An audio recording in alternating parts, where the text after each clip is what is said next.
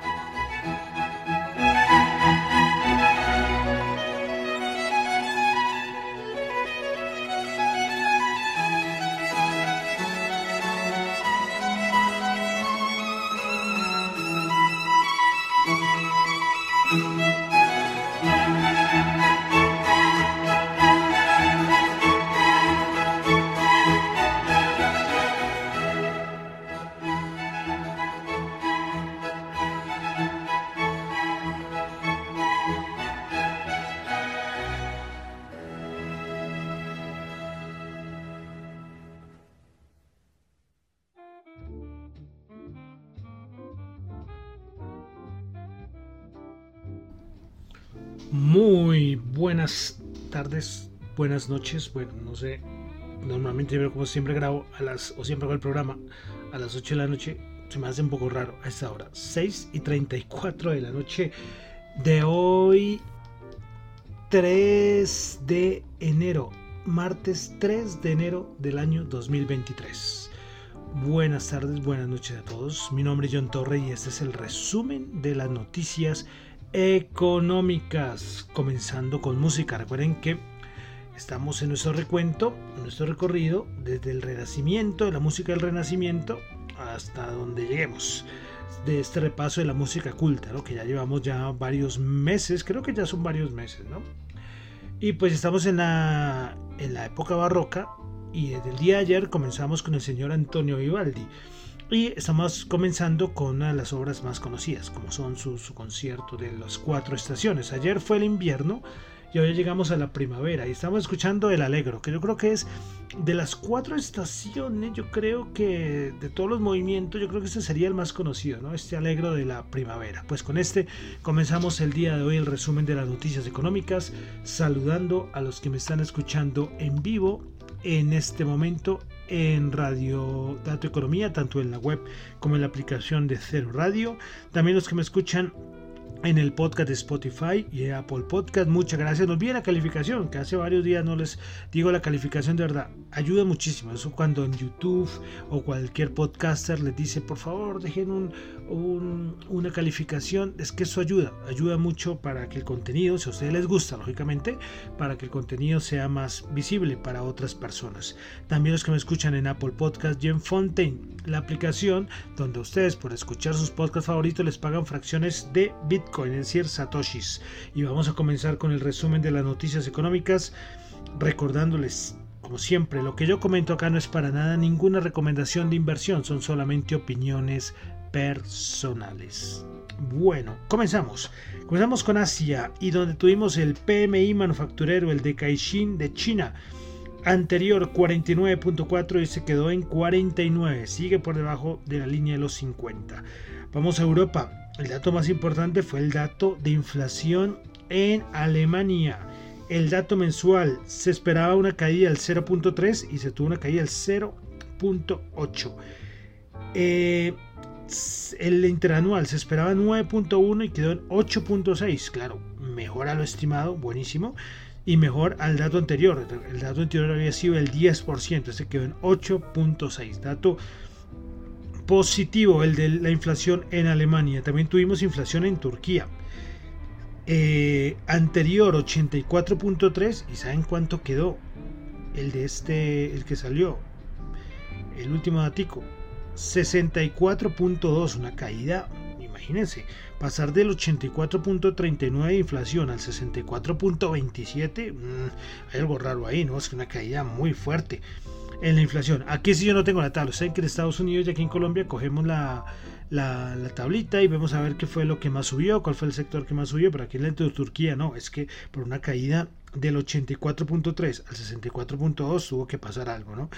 Bueno, dejamos Europa, vamos a Norteamérica, comenzamos en Canadá, PMI manufacturero 49.2, anterior 49.6. Estados Unidos, PMI manufacturero anterior, bueno, no tengo el anterior, lastimosamente, pero ese terminó en 46.2. El anterior fue mucho mejor que este, porque este es un PMI malísimo, ¿eh? 46.2. El peor, seguro, en varios meses. Bueno, la Fed de Atlanta actualizó su estimación del Producto Interno Bruto para el cuarto trimestre del año pasado, el año 2022, 3.9%. Bueno, vamos a pasar aquí a Colombia. Dejamos Estados Unidos, pasamos a Colombia, donde tuvimos un dato de la Superintendencia Financiera. Y es que se dio a conocer el informe de la actualidad del sistema financiero a octubre del año 2022. Pues a octubre del año 2022 las utilidades acumuladas de los bancos sumaron 13,1 billones, lo que representó un crecimiento del 23,58 con respecto al obtenido en el mismo periodo del año 2021. Durante este periodo del año, eh, las tres entidades nacionales que reportaron las mayores ganancias fueron Bancolombia en el primer lugar, Banco de Bogotá en el segundo lugar y en el tercer lugar Da Vivienda. Por parte de los bancos extranjeros, los que tuvieron las mayores utilidades fueron en primer lugar BBVA, segundo lugar Citibank y tercer lugar GNB Surameris. Entonces, este fue el reporte eh, de la actualidad del sistema financiero aquí en Colombia. Bueno, eh, dejamos Colombia, vamos a pasar ya a la parte de mercados, commodities, como siempre, el resto. Bueno, y el petróleo, y ahorita vamos a ver qué pasó con el petróleo hoy, pero es que hoy el, el, Commerce, el Commerce Bank habló sobre su estimación del Brent para este año 2023. Pues el Commerce Bank dice que el Brent podría subir a 100 dólares el barril como señal de la recuperación económica, pero ellos ven que esto va a suceder aproximadamente a partir del segundo trimestre de este año 2023. También el Commerce Bank eh, se arriesga a decir que ellos ven que la producción más baja por parte de los miembros de la OPEP Plus eh, seguramente va a contribuir y ayudar, ayudar al alza del petróleo. Pero que no va a ser de cierta manera la fuerza principal para la gran subida, sino que va a ser las señales de recuperación económica. Bueno, veremos a ver cómo queda esto del petróleo. Bueno, más cositas eh, de Apple. Hoy dieron unos informes.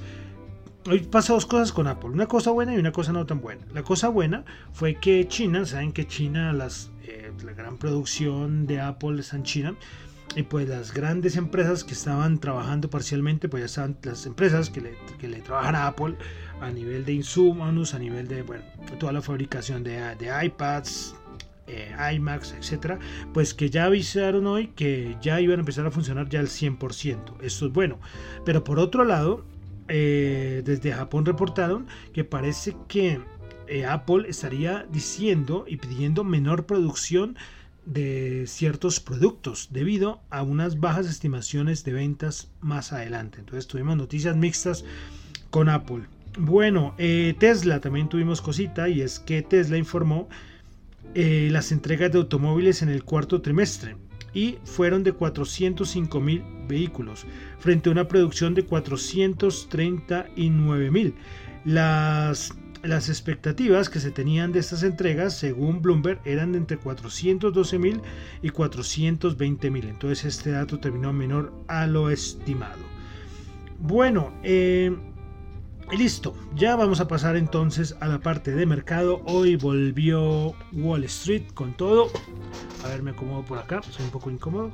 Bueno, hoy volvió Wall Street, hoy volvió a abrir Londres. Las cosas poco a poco se empiezan a normalizar y caídas. Hoy comenzamos el año en los índices con caídas importantes. Eh, yo les prometí algo y no les voy a cumplir porque no lo tengo acá. No lo tengo aquí a la mano. Tenía ahí las ideas principales y es que les iba a hablar del collar de JP Morgan. A ver, el problema es que se me empieza a olvidar que tengo que traerles esto. Porque es que hay niveles muy importantes. Hay niveles muy importantes el 3600 por abajo y el 4030 por arriba. Y por debajo también de ese 3600 está el 3100. Pero esto tiene una razón, ¿no? Aparte del análisis técnico, ¿no? Recuerden que hay análisis fundamental, análisis técnico, análisis cuantitativo, bueno, todo tipo de análisis que nos ayudan a tomar las decisiones. Pero entonces eh, se empieza a, empezamos a ver debilidad, comenzamos el año con debilidad.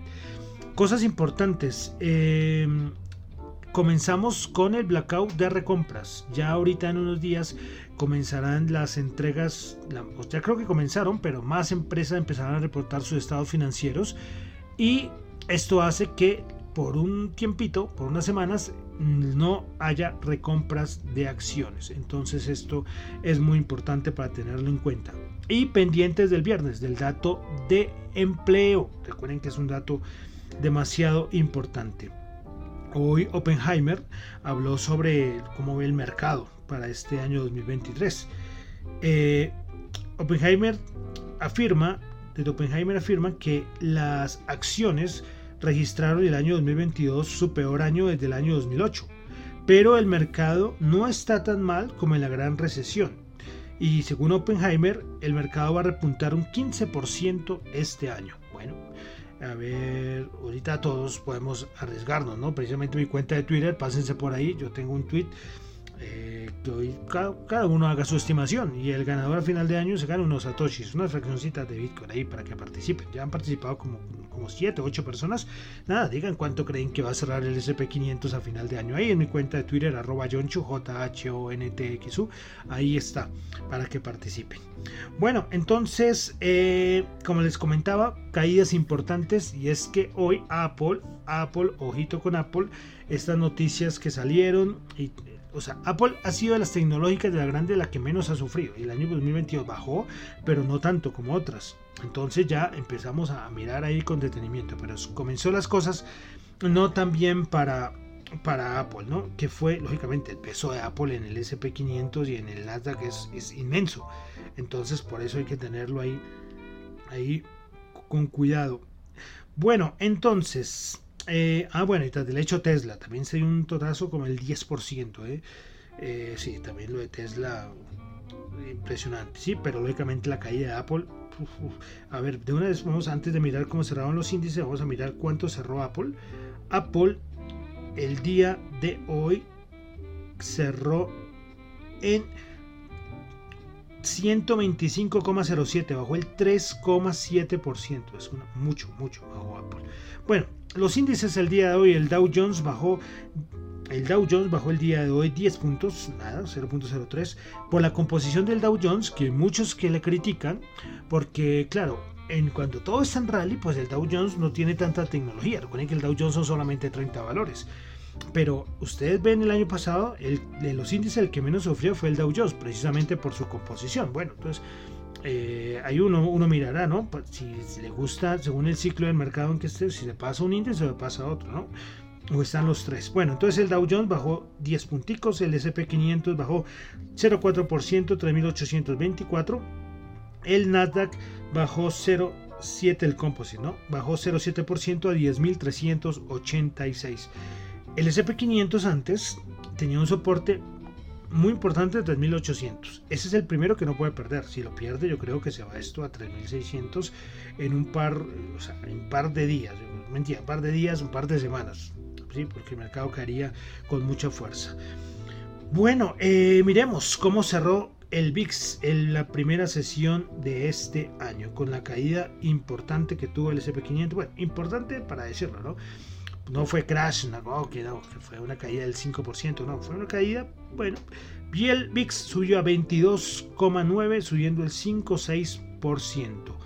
Vamos ahora con el dólar. Ojo, recuerden que el índice de dólar en enero, yo también lo coloqué en un tweet, es muy alcista, ¿eh? es muy alcista en el primer mes del año. Pues hoy subió el 1%, 104.65, ¿eh? Ojo ahí con el DXY. Y Vamos a revisar la rentabilidad del bono de los Estados Unidos. Ya comenzamos nuevo año y supuestamente el bono tiene que tener, mejor comportamiento que el año pasado, que fue el peor año de la historia para los bonos.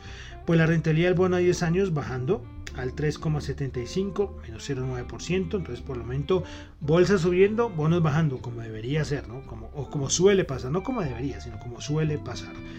Bueno, vamos a la bolsa de valores de Colombia. El MSCI Colcap bajó el 1,11% a 1269 puntos. Hoy vuelvo a retomar con el permiso de Finxar, arroba una cuenta muy conocida, y es que ellos sacan material buenísimo. Y hoy voy a traer, creo que esto será con datos, no sé si imagino que el cierre del, del año pasado, y es acciones con mayor descuento frente a su valor de libros a nivel porcentual.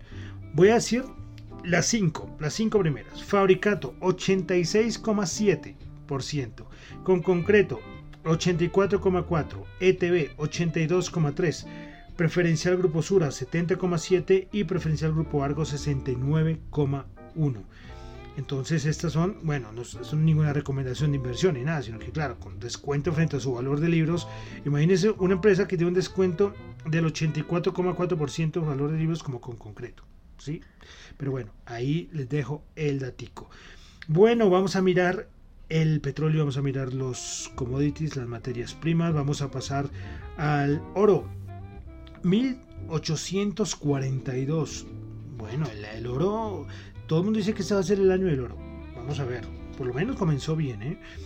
El petróleo, el petróleo sí caía importante, pues el Brent bajó 4%, 82,4 el barril, y el WTI cerró en 77,09.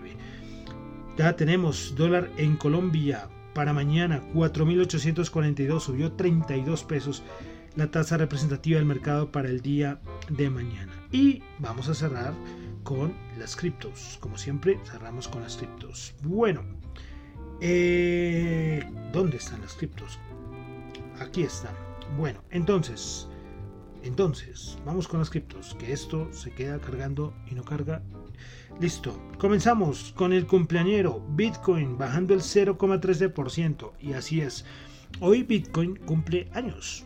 El 3 de enero del 2009, hace 14 años, empezó empezó a funcionar la blockchain de Bitcoin y el primer bloque fue minado y apareció el primer Bitcoin. 14 años ya lleva, 14 años y ha funcionado como un relojito. Siempre lo diré, como un relojito funciona la red de Bitcoin y les digo, 14 años de comenzó toda esa locura. Enhorabuena a los que conocieron Bitcoin en esas, en esas épocas, ¿no? Unos lo conocimos después, otros vendimos cuando teníamos que vender. Todo ha sido un proceso, ¿no? Pero ahí sigue, Bitcoin sigue generando bloques, sigue produciendo Bitcoin. Recuerden, 21 millones y llevamos 13 millones 967 mil. Bueno, entonces Bitcoin va bajando el 0,15%, Ethereum bajando el 0.04%, BNB subiendo el 0.19%, Ripple bajando el 1.4%, Dogecoin bajando el 1.5%, Cardano bajando el 0.5%, Polygon Matic bajando 0.3%, Litecoin subiendo el 0.8% y Polkadot subiendo el 0.6%.